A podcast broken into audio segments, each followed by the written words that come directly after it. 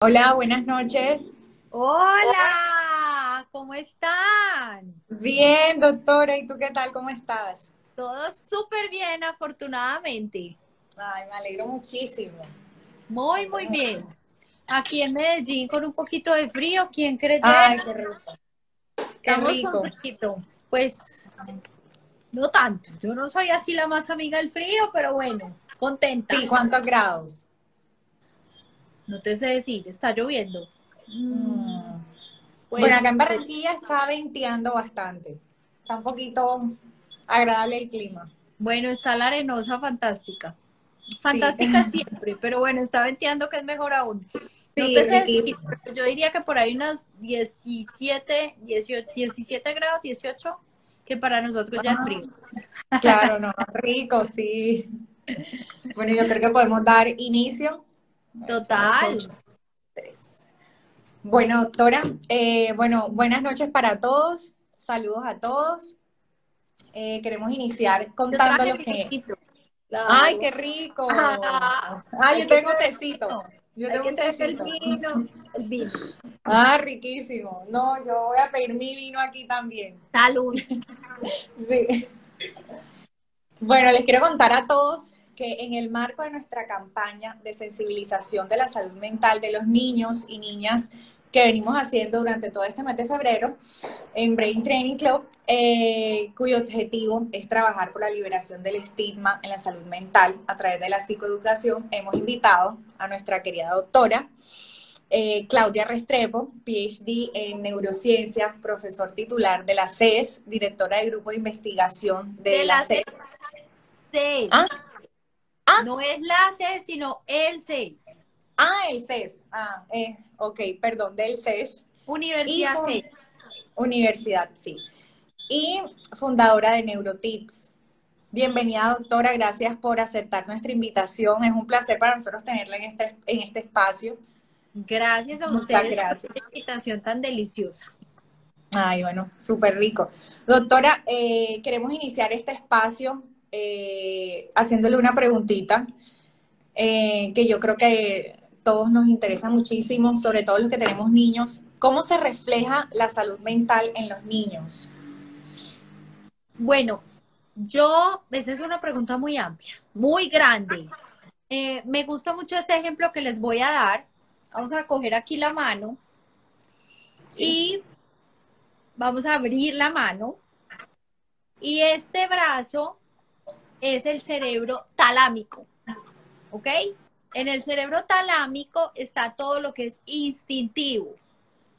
Hambre, sueño, eh, reacción al miedo, en fin, ¿ok?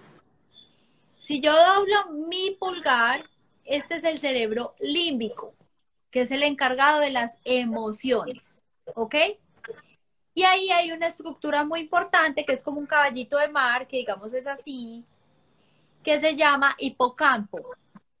Y en el hipocampo se registran los patrones de memoria y se registran de forma muy importante los que están ligados a las emociones, ¿ok? Y muy reciente en la evolución, es el más reciente en la evolución, tenemos el la corteza cerebral, ¿ok? Entonces, cuando tú me preguntas cómo se reflejan las emociones, resulta que hasta los seis años, primera infancia, funcionamos con el cerebro talámico y el cerebro límbico, Mm, estos dos.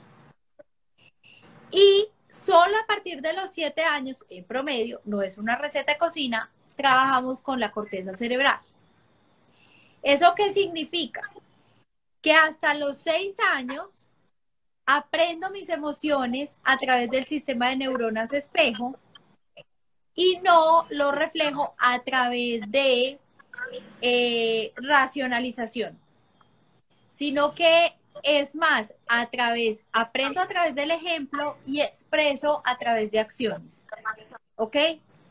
Y de los siete años en adelante, lo que va a pasar es que voy a tener, ya voy a tener más posibilidad de eh, racionalizar las emociones, o sea, de ponerles un nombre, de comunicarlas con un nombre.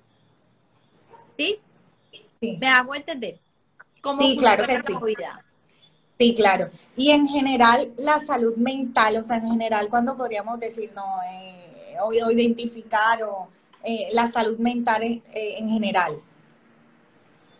La salud mental depende de muchas cosas. Como les venía diciendo, a través del sistema de neuronas espejo, el aprendizaje hasta los seis años es a través del ejemplo. Entonces, si yo tengo unos padres de familia disruptivos emocionalmente, es decir, que no gestionan bien sus emociones, que ellos mismos, no estoy hablando con respecto a los niños, sino ellos mismos. O sea, la mamá vive en un acelere total, todo, y, y usa muchas palabras y muchos gestos respecto a lo que, a la resiliencia y a la gestión de emociones. Entonces, por ejemplo, si todo es, no, qué problema, qué horror, no, esto no puede ser, no, el gobierno, no, la vacuna, no, la pandemia. O sea, si todo alrededor no tenemos una adecuada gestión de emociones y una adecuada resiliencia, hasta los seis años el niño va a aprender eso. Por el solo hecho del sistema de neuronas espejo. ¿De acuerdo? Entonces uno ve niños, yo veo niños en la consulta o veo compañeros de mis hijos, que esto todo es una tragedia. Todo. Entonces en esos días decía, no, es que no veo la hora de volver al colegio. Y volvieron al colegio. ¡Ay, no, qué madrugadera! O sea, pero es porque si tú te pones a ver, el lenguaje es ese en la casa. ¿me entiendes? Pero no solo, incluso, no solo desde el lenguaje eh, verbal, sino el lenguaje corporal, ¿me entiendes? Y entonces, ay, otra vez nos toca madrugar y, ah, y no sé qué, y el niño aprende eso hasta los seis años. A partir de ahí, la, eh, gestión de ese sistema, de, ese sistema emocional, de esa salud mental, ya se puede hacer también desde lo racional. Y eso funciona hasta la adolescencia. En la adolescencia sucede ahí un patrón bien interesante. Y es que este cerebro límbico, que es el de las emociones, y el del reconocimiento empieza a cobrar protagonismo con las hormonas sexuales, o sea, con la testosterona y los estrógenos básicamente. Entonces, en la adolescencia lo importante es pertenecer a un grupo. Entonces ellos quieren parecer a toda hora unos pavos reales, ¿cierto? Para pertenecer al grupo. Pero lo que sucede es que eh, el cerebro, la corteza prefrontal, que es la gerente del asunto, es la gerente, y es la encargada de eh, establecer emociones, eh, perdón, decisiones. Entonces lo que pasa es que esa corteza prefrontal lo que va a decir es, momentico, que el cerebro límbico es el protagonista. ¿Ok? Entonces empezamos a tomar decisiones que no son asertivas y que dependen de los referentes. Y particularmente ahora en la pandemia, pues esos son los que más han llevado el bulto, digámoslo así, porque su encuentro con sus referentes ha sido menos protagónico que lo que nos toca a todos. Es que yo le decía un día a mi mamá, me encantan los ejemplos, perdón. Y yo le decía, a mí me hubieran encerrado de 15 años. Y yo le quiero decir lo que a mí me hubiera pasado. O sea, porque es que yo no era que salía, era que no entraba. Mm. O sea, es que ahora estos pelados tienen juegos interactivos y no sé qué. A mí eso no me tocó, no me vayan claro, a Claro, sí, no nos tocó nada. Claro. Exactamente, a mí no me vayan a calcular nada porque frita quedó. El asunto era que a nosotros nos entraban del pelo, ahora hay que sacarlos del pelo. sí. Entonces, yo decía, a mí me encierran de 15 años y le quiero decir que no tiene nombre la pataleta. No tiene nombre. Claro. ¿Cierto? Precisamente porque el sistema de referencia, el aprendizaje de emociones, la gestión de las emociones, se hace a través de los referentes de su, perdón, de, sí, de sus referentes, de su misma edad. Entonces yo le digo mucho a los papás, usted forme hábitos hasta la adolescencia. Y desde la preadolescencia, encárguese de gestionar amistades. Porque después usted va a perder el protagonismo, usted va a ser el bobo del paseo y las emociones dependen de los amigos. Entonces, gestione los amigos y gestione los papás de los amigos y gestione para dónde se va a ir su hijo, porque de eso va a depender su adolescencia. ¿Sí me hago entender? Sí, claro, completamente. Doctor, y precisamente, eh, ¿cómo podemos ayudar o apoyar, cómo se pueden apoyar a los padres para que ayuden a sus hijos en el neurodesarrollo? Ah, no. No, no, no. O sea, creo que esto nos quedó cortico. ¿Por dónde empezamos más bien? Miren, estoy preparando un curso que es ahorita en marzo muy grande, son 13 horas de curso. Entonces he estudiado lo indecible. Hoy, y me estoy levantando re temprano porque esa es la hora más chévere para mí. Y hoy, eh, haciendo mis, mis búsquedas y mis cosas, me encontré una investigación, no es mía, no es de las mías. Una investigación fantástica que muestra, oigan esto, la serotonina es el neurotransmisor que regula eh, los ciclos de vigilia y sueño, la paciencia y, la, y el equilibrio. Nada más y nada menos. Ok. Pues resulta que la serotonina de la mamá regula los centros que gestionan la frecuencia respiratoria, o sea, la frecuencia respiratoria prenatal en el bebé. Ah. ¿Qué quiere decir eso? Que las emociones de la mamá incluso afectan la frecuencia respiratoria del feto. Póngale pues. Ah. Entonces tú me dices, ¿cómo le ayudan los papás? Es que lo que venimos diciendo, gestionar sus propias emociones, gestionar su propia eh, interocepción. Interocepción es uno de nuestros sentidos internos, o sea, nosotros tenemos ocho sentidos, cinco externos que son los de siempre, vista, olfato, gusto, eh, tacto y audición, y tenemos tres sentidos internos que son el sistema vestibular, el sistema propioceptivo y la interocepción. Y la interocepción la capacidad que tenemos de percibir nuestro propio eh, sistema, nuestra propia fisiología, digámoslo así, ¿sí? Entonces, si yo regulo bien como mamá y papá mi fisiología, la mía, mi respiración, mi frecuencia cardíaca, el sistema de neuronas espejo y la, la serotonina prenatalmente, pero el sistema de neuronas espejo, la oxitocina y la serotonina desde la vida inmediatamente postnatal, ayuda, perdón, ayuda a gestionar las emociones de ese bebé. Mm. Y un poco más adelante, a partir de los siete años, ya podemos, a mí me llama mucho la atención porque cuando uno de mis hijos, por el cual yo hice doctorado en neurociencia y en fin, a mí me llamaban del colegio antes de los seis años, de tres años. Eh, lo pusimos en la mesa de la paz. Y yo dije, qué pérdida de tiempo. Pues, porque es que la, la mesa de la paz, o sea, la mesa de la paz requiere una función cortical absolutamente profunda, alta y compleja, que hasta después de los siete años no tenemos. ¿De acuerdo? Entonces, cuando empieza este raciocinio y entonces lo tuyo es de él, lo mío es mío, no. Es que yo ahí estoy en cerebro talámico, protegiendo mi manada, ese juguete es mío y punto final al asunto.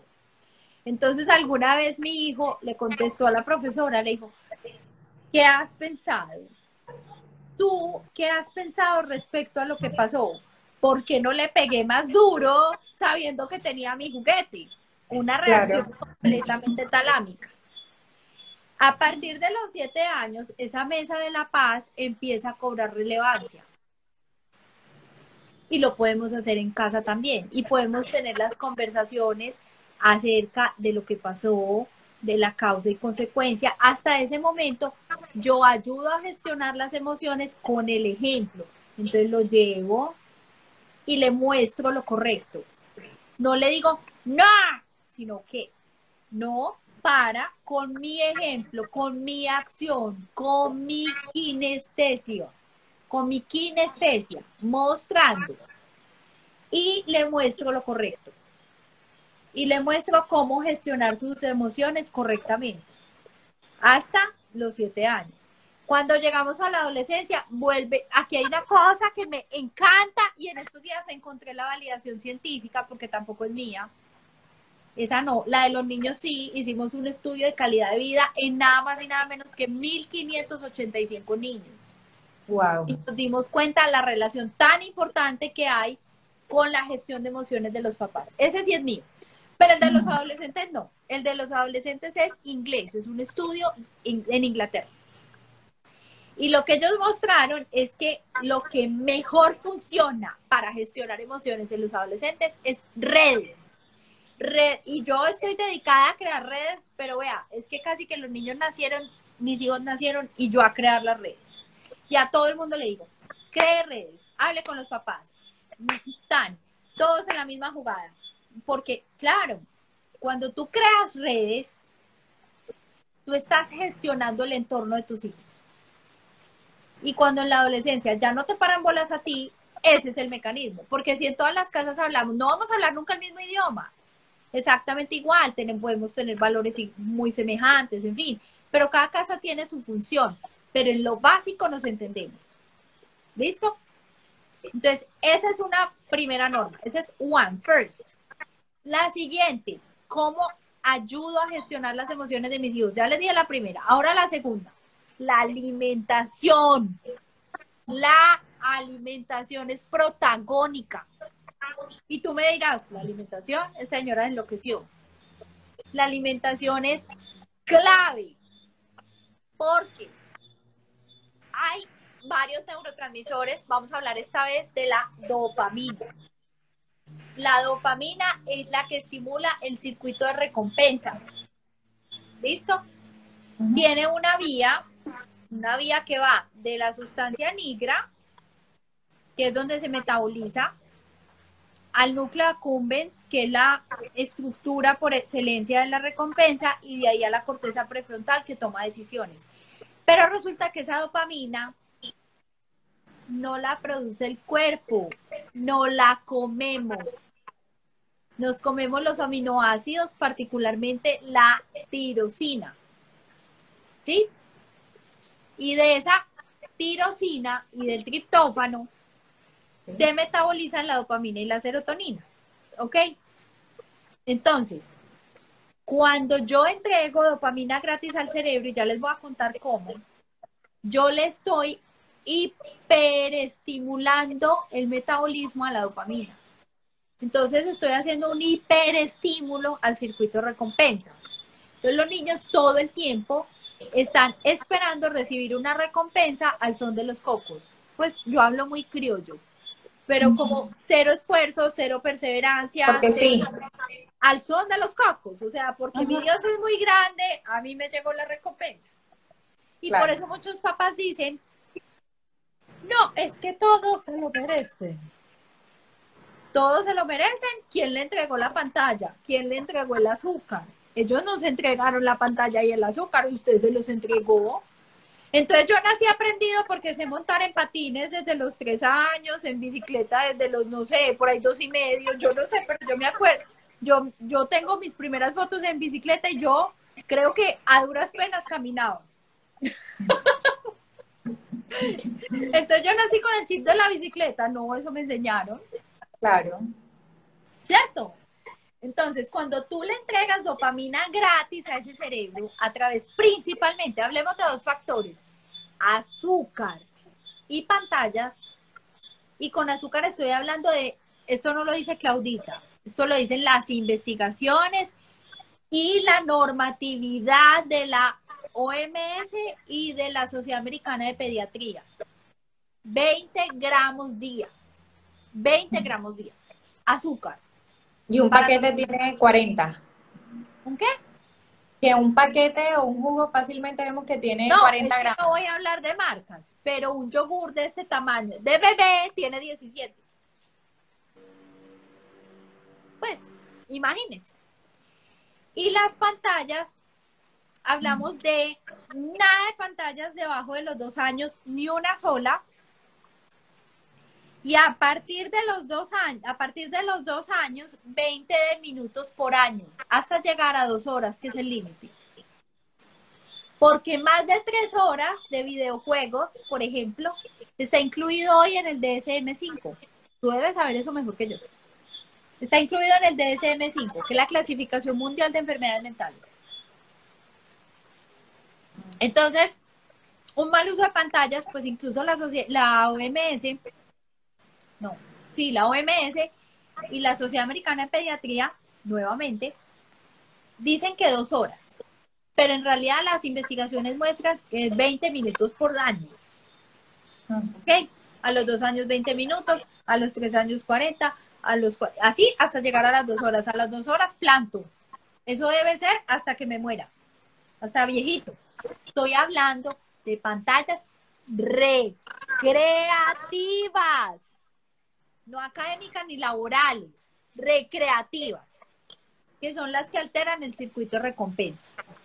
Entonces, cuando yo brinco azúcar, con, mejor dicho, a diestra y siniestra, y cuando el uso de pantallas es a diestra y siniestra, los niños tienen menos tolerancia a la frustración, tienen mayor estímulo del circuito recompensa, es decir, todo me lo quiero ganar al son de los cocos, porque mi Dios es muy grande y porque yo me lo merezco, ¿cierto?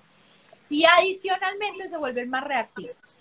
Pero lo más grave para mí, como mamá y como científica, es que estoy preparando el cerebro para la adicción. Porque el, el circuito es el mismo que el de las drogas psicoactivas, que el del alcohol, etcétera. Es el mismo. A menor escala, obvio, pero es el mismo. Entonces estoy preparando el cerebro para la adicción. Imagínense la gravedad. Entonces, ¿cómo podemos ayudar los papás? No, pues. Y yo no soy psicóloga. Es que imagínense que yo soy odontóloga. Yo soy PhD en neurociencia, pero yo soy odontóloga y soy odontopediatra. Bueno, yo, no yo también soy odontóloga. Estamos todos odontólogas. Ah, ¿tú también? Ah, sí, yo soy ortodoncista. Ah, y yo odontopediatra. No, Sí. Entonces, yo soy odontopediatra y soy PhD en neurociencia. Pero bueno, sin entrar en el tema de la psicología, porque claramente no es lo mío. Los respeto, los quiero y trabajo con ellos infinitamente. Pero entrando un poquito en el, en el, en el terreno de la psicología, que como te digo no es lo tuyo ni lo mío, pero el asunto ahí es bien crítico, porque además cómo gestionar las emociones requiere un vínculo gigante. Tú necesitas vínculo para establecer límites. Y los límites desde el punto de vista del cerebro no es para que los niños los obedezcan, eso es una utopía.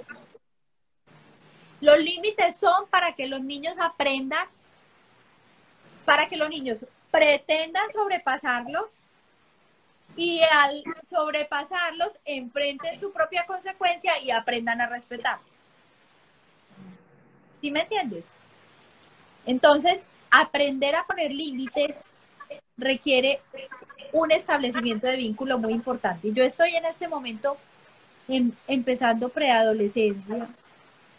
No me toque ese vals porque me mata. Y yo me había preparado, yo he estudiado, yo les juro que yo he hecho hasta para vender con esa preadolescencia. No, no, no, no, no. Apenas voltea. Buen material. ¿Cómo le parece cuando voltea el ojo? Y cuando mi sobrina volea pelo. y somos nosotros todos nos miramos a quién estimamos primero, al que voltea el ojo o a la que voltea pelo. Sí, totalmente.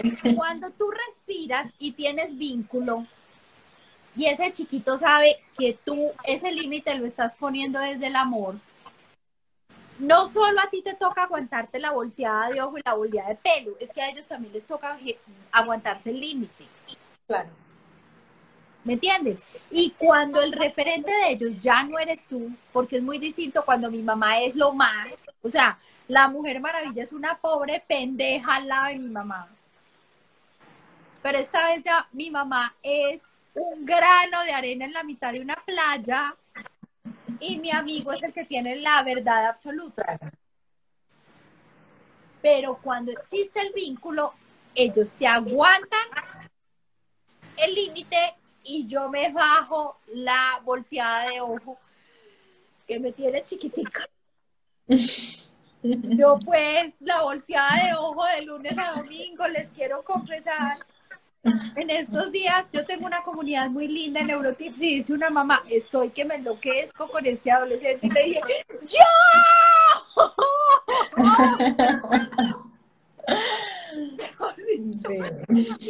es muy lindo porque tú empiezas a compartir experiencias más allá de tu saber, sino desde tu ser. La gente cree que los que trabajamos en esto, pues, mejor dicho, el hogar es perfecto, ¿no? Aquí también voltean ojo, Aquí también responden feo. Nosotros también nos salimos del trapo. O sea, yo tuve una reunión esta semana con el profesor de uno de mis hijos y le decía, oiga, esto es pasar maluco, pero en serio. o sea, esto es el curso de pasar maluco. Porque claro, como ya son sus referentes, la última prioridad es la estudiada. Eh, o sea, las prioridades cambian mucho para ellos porque su cerebro se transforma. Pero aún con el conocimiento que yo tengo y que seguramente muchos aquí tienen, aún con el conocimiento es incómodo. Y ese necesita vínculo, un vínculo fuerte que hayas creado desde temprano para poder tener resiliencia, pero no solo las emociones de ellos, sino las de uno. Entonces, ¿ves cómo nos fuimos yendo desde el prenatal ya voy en la adolescencia. ¿Ves?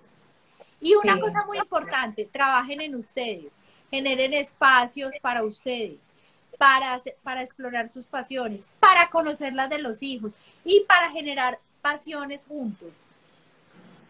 Porque yo les digo, yo me voy para un bosque a hacer deportes de aventura y hasta ahí llegó la volteada de ojo. Nadie voltea el ojo, todo el mundo es feliz, porque tenemos una, un, punto de encuentro. Y para otras familias me han escrito, no, a nosotros nos encanta jugar parques juntos, a otros billar, eh, etcétera. O sea, no tiene que ser una cosa en particular, pero sí construir una pasión juntos. Gracias, doctora. Me has dejado súper pensativa, así como llena de mucha información. Eh, doctora, ¿cuáles son los principales trastornos mentales que podrían padecer los niños Ansiedad. Te voy a decir los que he encontrado en investigación para no irme por las ramas. En investigación hemos encontrado eh, ansiedad. Tengo cobija y todo. Miren. No, qué rico. es en serio. No, a mí no me han traído ni el vino ni cobija. No, muy mal, muy mal. No estás preparada. No, no, estás preparada para disfrutar esto como es. Eh, en investigación hemos encontrado ansiedad, depresión y somatización. Son los más ah. importantes. Somatización. Y yo trabajo en trastornos temporomandibulares y bruxismo. Eso es como, y su relación pues con neurociencia, que tiene que ver con todo esto que estamos hablando. Y los principales son somatización, depresión y ansiedad. El bruxismo ahora en, pandemia parece que todo el mundo sufre de bruxismo. Todo y un poquito Y el bruxismo no es, no es dental. El bruxismo es una alteración en la neurotransmisión de dopamina y serotonina. Y GABA. Pero GABA hay menos investigaciones, serotonina y dopamina. No, no, no, no, curiosamente lo que a uno le suena, en, lo que a uno le suena en el cuerpo son los dientes, pero el asunto no es dental. Eso es un paradigma sí, no, sí, nos llegan a consulta por bruxismo cuántos pacientes y, y uno pues lo que puede dar es paliativos, pero realmente... Es mi, mi tema fuerte, me llegan todos y cada uno. Estoy recibiendo más o menos ocho pacientes semanales, nuevos, con bruxismo, chiquitos. No, voy a empezar a remitirle pacientes, doctora. Ah, qué maravilla. Estoy súper a orden. Sí, definitivamente, porque bruxismo es el tema de pandemia en consultas. Pero esos son los más comunes, depresión, ansiedad y somatización. Bien, tenemos niños con migraña, con eh, cervicalgia, con eh, dolores de espalda y son de origen psicoemocional, psicosocial. Mm. Eh, en algún momento se, se escuchó que, hablando de bruxismo, que los niños que eran, no, o sea, era normal en cierta etapa que, que, que podían bruxar, que es normal. No, eso no es normal. Les voy a explicar por. Hay una razón divina, sencillísima. Hicimos una revisión sistemática que es el mejor. Era hasta fisiológico. Sí, no, para allá voy. Hicimos una revisión sistemática em, de la prevalencia de bruxismo del sueño en niños y encontramos que la prevalencia está entre el 3 y el 40%. Eso es un rango supremamente amplio y tiene que ver con que eh, hay muchos sistemas, digamos, de diagnóstico y de abordaje, ¿ok? Lo que sí es claro es que nunca llega, ni siquiera el reporte por parte de los padres llega a ser superior al 50%. Si fuera fisiológico, todos pasaríamos por ahí, todos. Claro. Para que algo sea fisiológico, tiene que ser que todos pasamos por ahí. Total. Y no todos pasamos por ahí. Ahora, ¿el bruxismo siempre es patológico? No, porque empiece porque no es un trastorno. El bruxismo es una actividad que me está dando información acerca de algo más. Les voy a poner un ejemplo. Cuando un niño tiene tos, este ejemplo me encanta. Y lo digo creo que diario. Cuando un niño tiene tos, yo llevo al niño donde el pediatra, ¿ok? Y el pediatra me dice, empieza a estudiar si hay neumonía, si hay eh, COVID, si hay, eh, no sé, X, Y o Z. Pero el pediatra no empieza a estudiar la tos como una patología.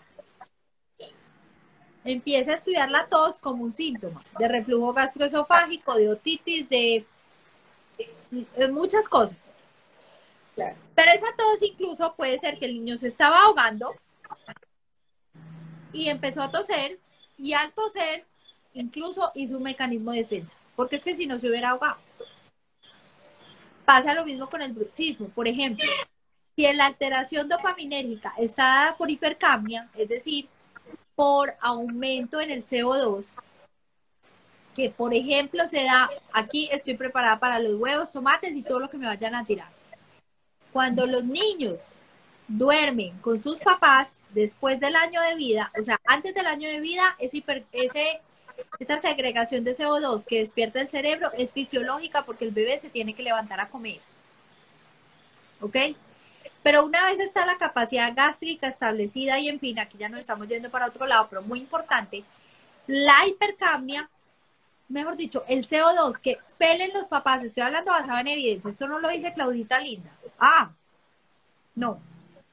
Cuando hay hipercamia, es decir, cuando expelen los papás el CO2 muy cerquita de los niños, el cerebro de los niños se despierta. Ah. Entonces, al despertarse, se empieza a faltar regularización en los ciclos de sueño. En, los adultos se encuentra los ciclos alterados, el N1, el, no REM 1, las fases 1 y 2.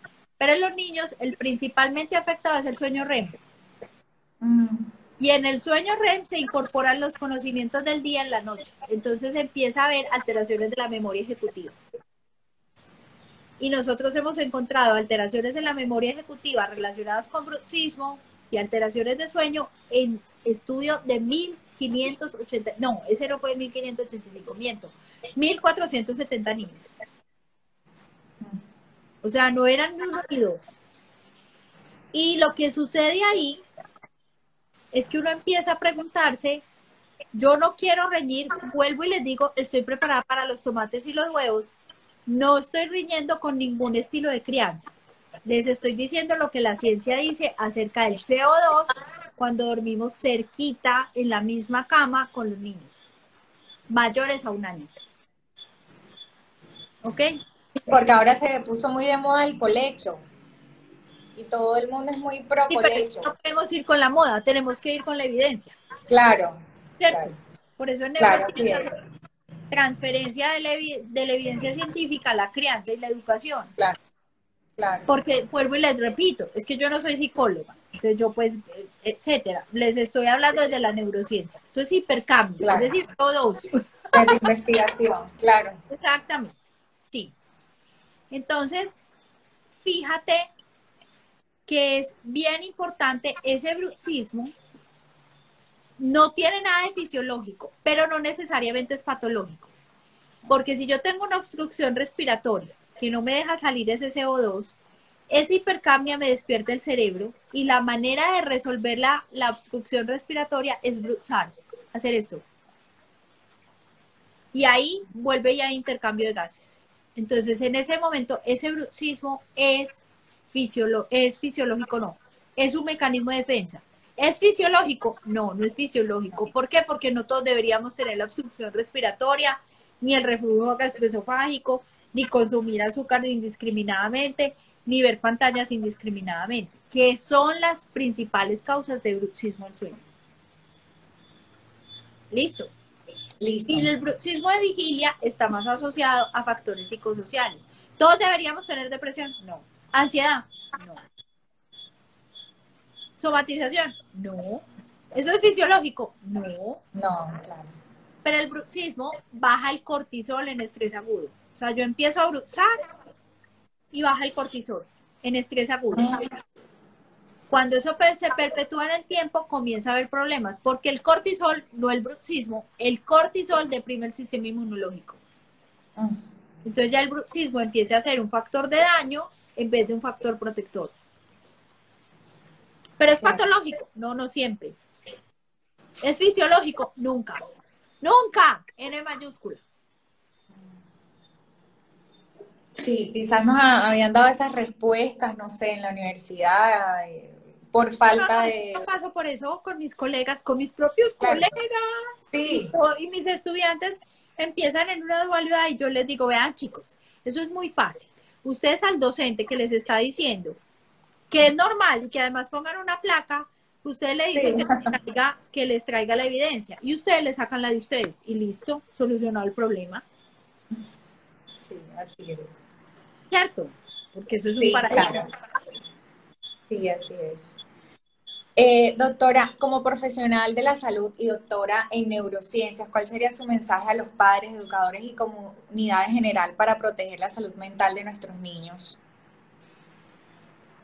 Ay, Dios mío, esa pregunta es tan amplia, tan grande. Dividamos. La noche es joven. La noche es joven y el vino está.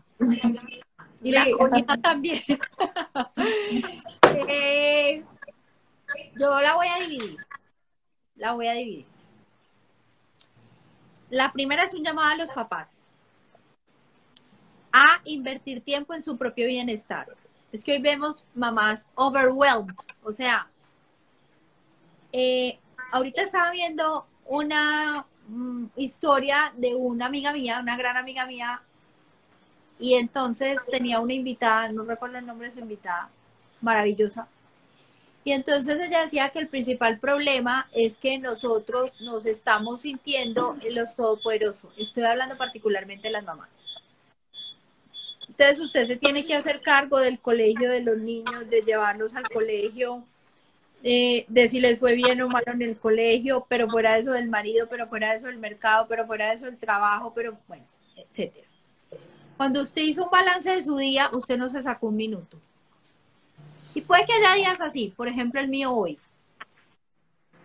Claro que sí y no, porque eso depende mucho de cómo inviertes tu tiempo. Lo que pasa es que yo, esto que estoy haciendo, pues es que, miren, cobija, vino, o sea, yo estoy aquí feliz. Ya acosté mis hijos, ya leí con ellos, yo ya comí en familia, entonces, a la hora de uno decir, me dediqué tiempo, pues puede que el que no disfrute su trabajo no se dedique un minuto, pero a la hora del té yo me dediqué el día entero, casi. A mí la volteada de ojo es que me tiene, me tiene... Ustedes no saben cómo me tiene este tema. Entonces a mí la volteada de ojo no la estoy disfrutando. Para no, me imagino, sí.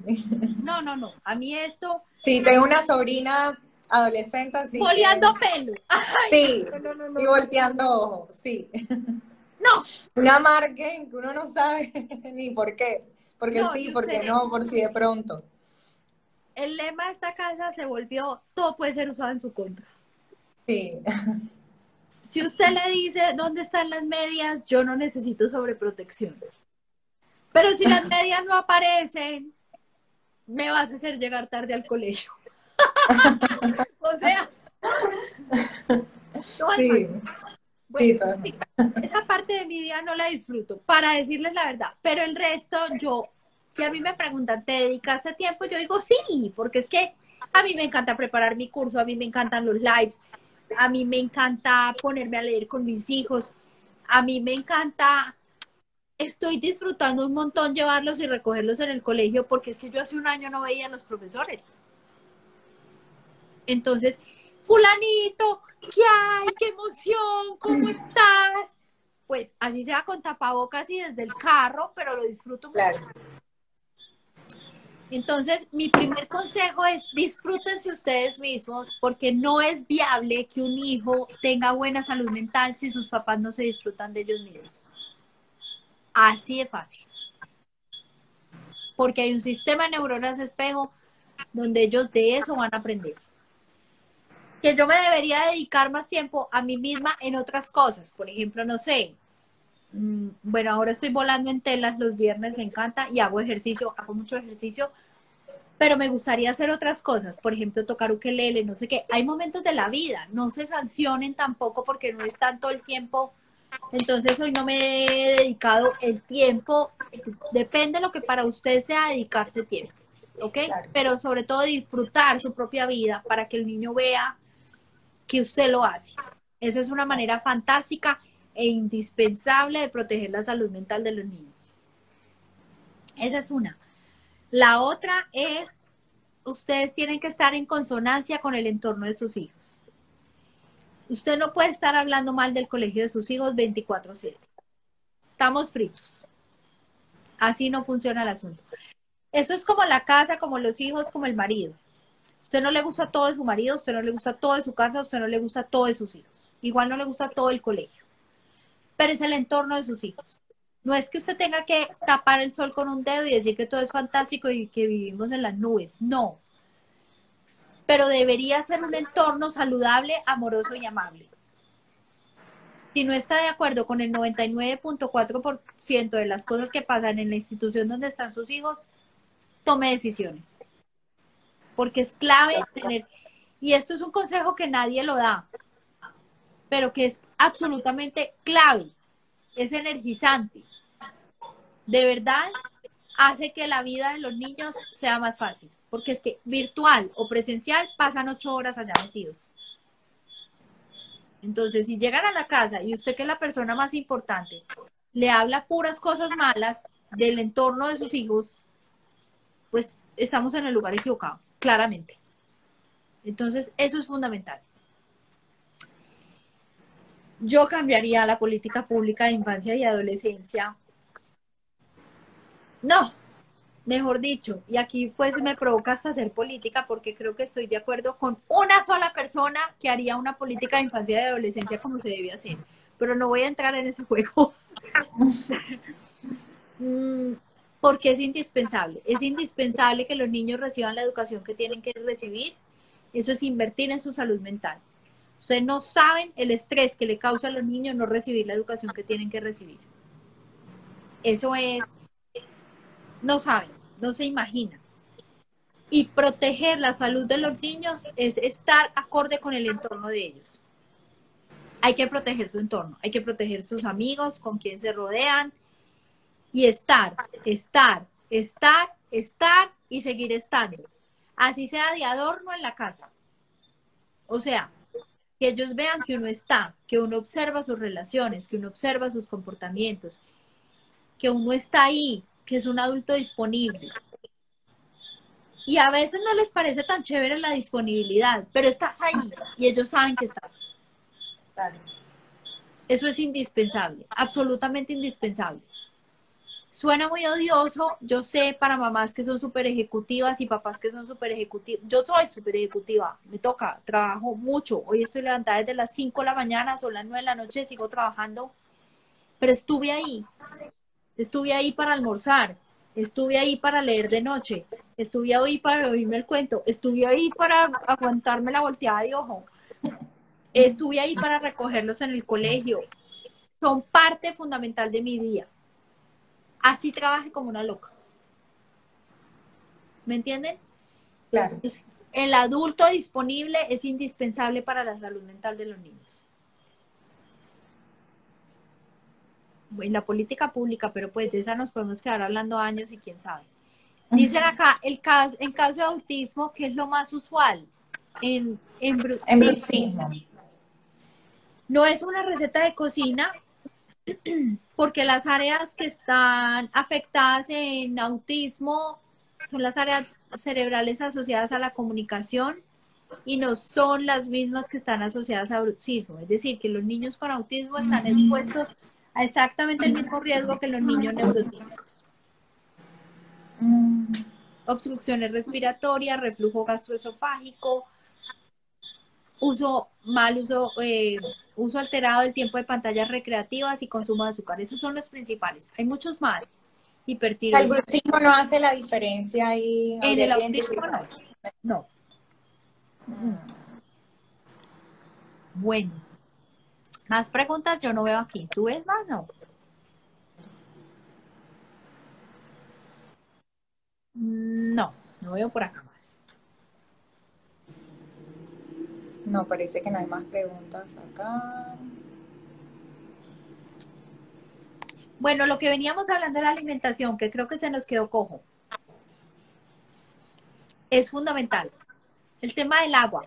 El agua es constitutiva del cerebro. Hay que tomar agua para que haya unas buenas conexiones neuronales, cognitivas y en el cerebro límbico. Omegas, muchos, son las grasas buenas, las HDL, que son las grasas de alta densidad. El cerebro está constituido una gran parte de grasas. Es indispensable consumir grasas buenas. Grasas buenas, sí, valga la aclaración. No, pero indispensable la aclaración. Grasas buenas, principalmente omega 3 y 6.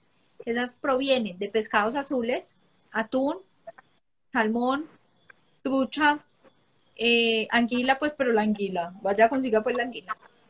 Pero los otros sí son más, muy fáciles. Y que no sean de lata, sino naturales. ¿Ok? Evitar al máximo los preservantes. Consumir alto contenido de cacao, lo más puro posible. Ojalá sin azúcar. Pero si lo van a consumir con azúcar, mayor al 85% de contenido de cacao. El cacao tiene todas las ventajas desde el punto de vista de los omegas, la tirosina y el triptófano, que son el origen de la, tirosina, de la dopamina y la serotonina. Pero además, odontológicamente hablando, son carioprotectores porque evitan la adherencia bacteriana en boca. Entonces, maravilloso.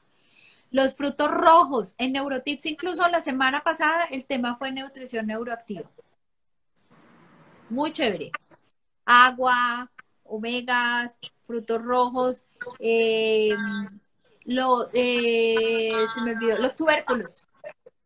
Los mm. tubérculos, excepto la papa, ahí se han identificado grandes cantidades de eh, em, aminoácidos neuroactivos.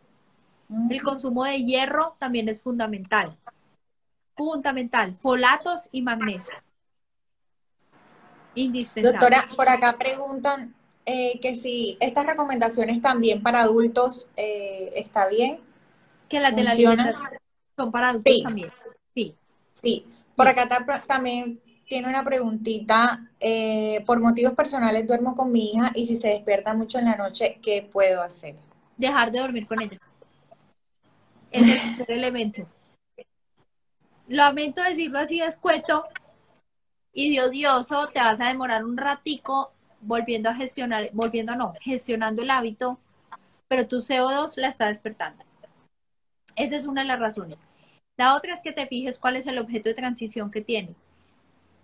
De pronto si la estás lactando todavía, bueno, ya dice que está un poquito grande, pero cuál es el objeto de transición, porque si el objeto de transición eres tú, tal vez puedas reacomodar el hábito de sueño con una camisa que huela a ti, pero que no tenga tu CO2 encima, porque eso la va a despertar.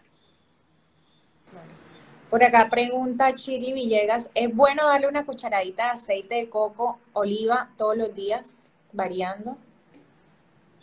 No, Depende de, depende de la nutrición que tenga, pero no hagas eso. Eso en particular no lo hagas sin una guía de nutriólogo o, nutricionista. Médico nutriólogo o nutricionista. No es adecuado. Porque los omegas pueden llegar a un tope donde ya no es chévere. ¿Cierto? Entonces, por eso deben ser regulados por dieta y no por suplemento. Y cuando tú ya das una cucharada de aceite libre, estás eh, incursionando en los, en los eh, suplementos. Y ojo con la cocinada. No debemos cocinar con aceites que tengan punto de humo bajo. Por ejemplo, el aceite de oliva tiene un punto de humo súper bajo. Entonces es una grasa buenísima, cruda. Pero la cocina ya no es buena porque se satura. Y lo mismo el aceite de coco. Mm.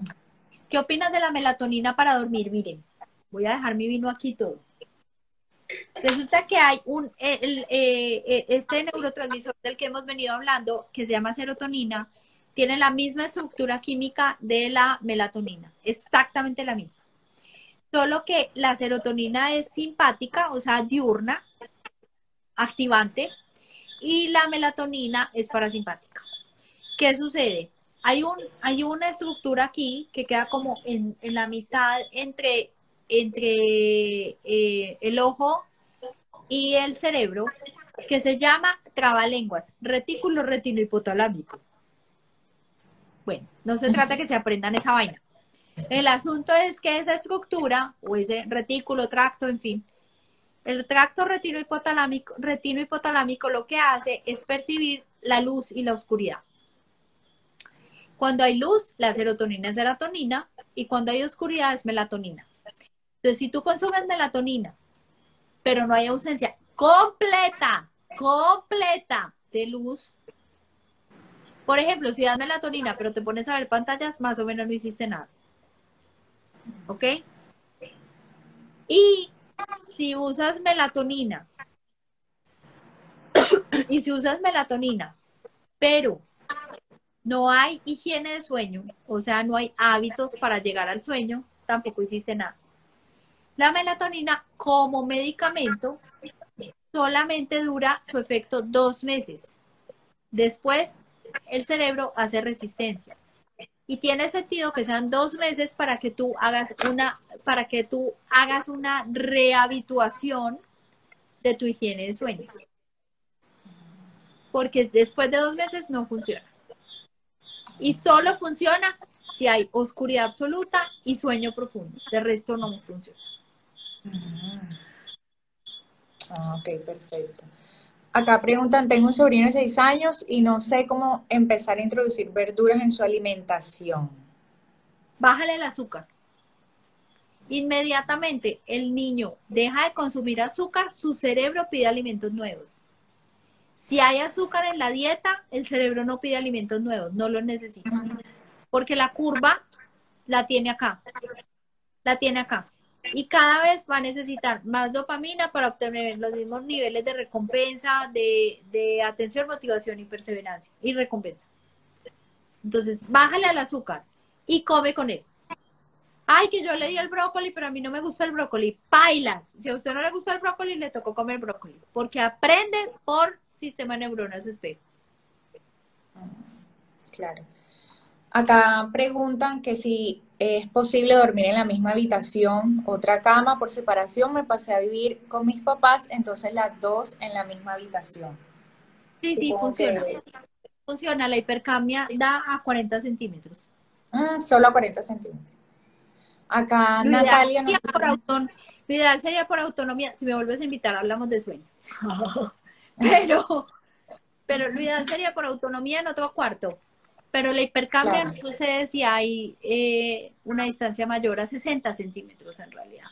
O sea, al ladito, en la cama de al lado, ya el niño no, tendría el problema. No, no, no. Ah, súper. Eh, mi hijo tiene tres años, siempre dice que no le gustan las cosas, todo lo tira, no le gusta cepillarse, no le gusta dormir, su palabra siempre es no me gusta. Mm, tienes que revisar, ¿sabes qué? revisar respiración y hábitos de sueño. Está altamente relacionado con, con trastorno posicional desafiante a edad temprana.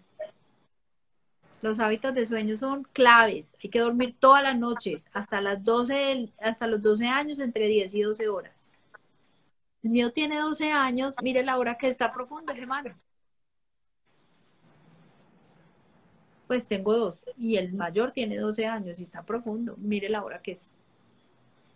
Y en estos días nos dice, mis amigos se acuestan tarde y yo me voy a seguir acostando tarde. Y le dice mi esposo, ¿y por qué les tenés que contar? Decirle que te acostas a la una de la mañana.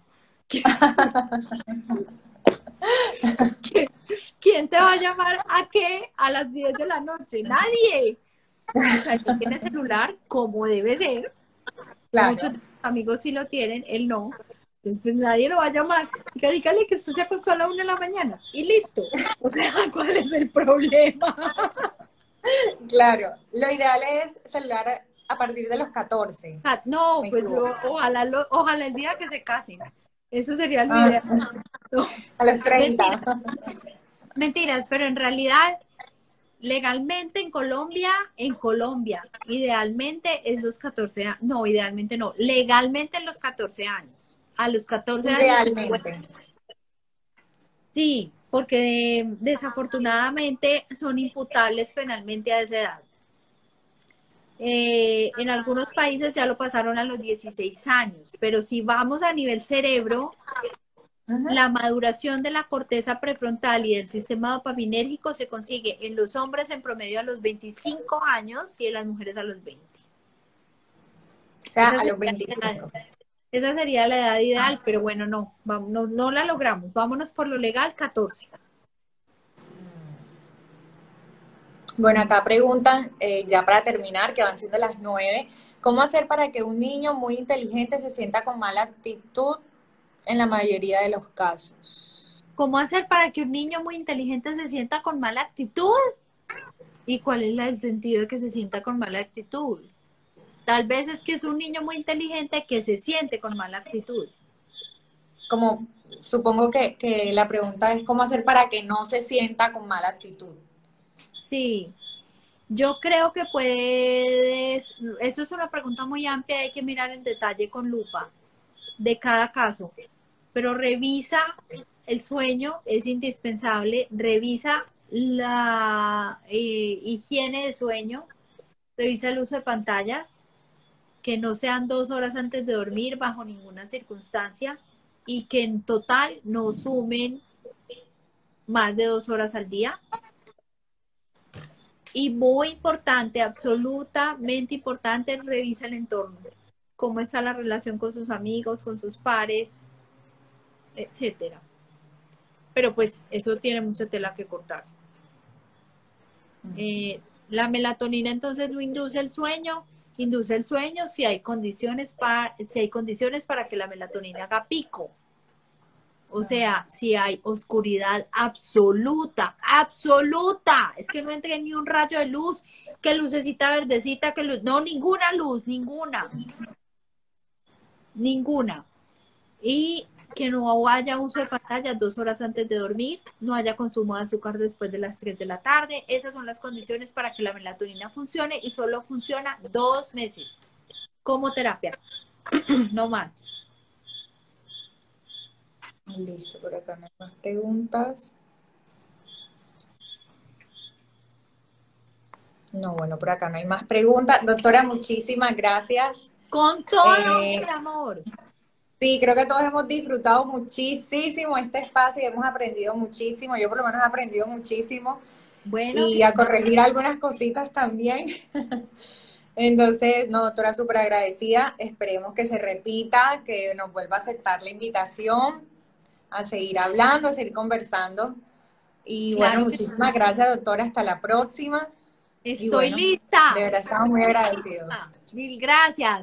Muchas gracias. bueno, doctora, muchísimas gracias. Un placer. bueno, igualmente. Chao, doctora.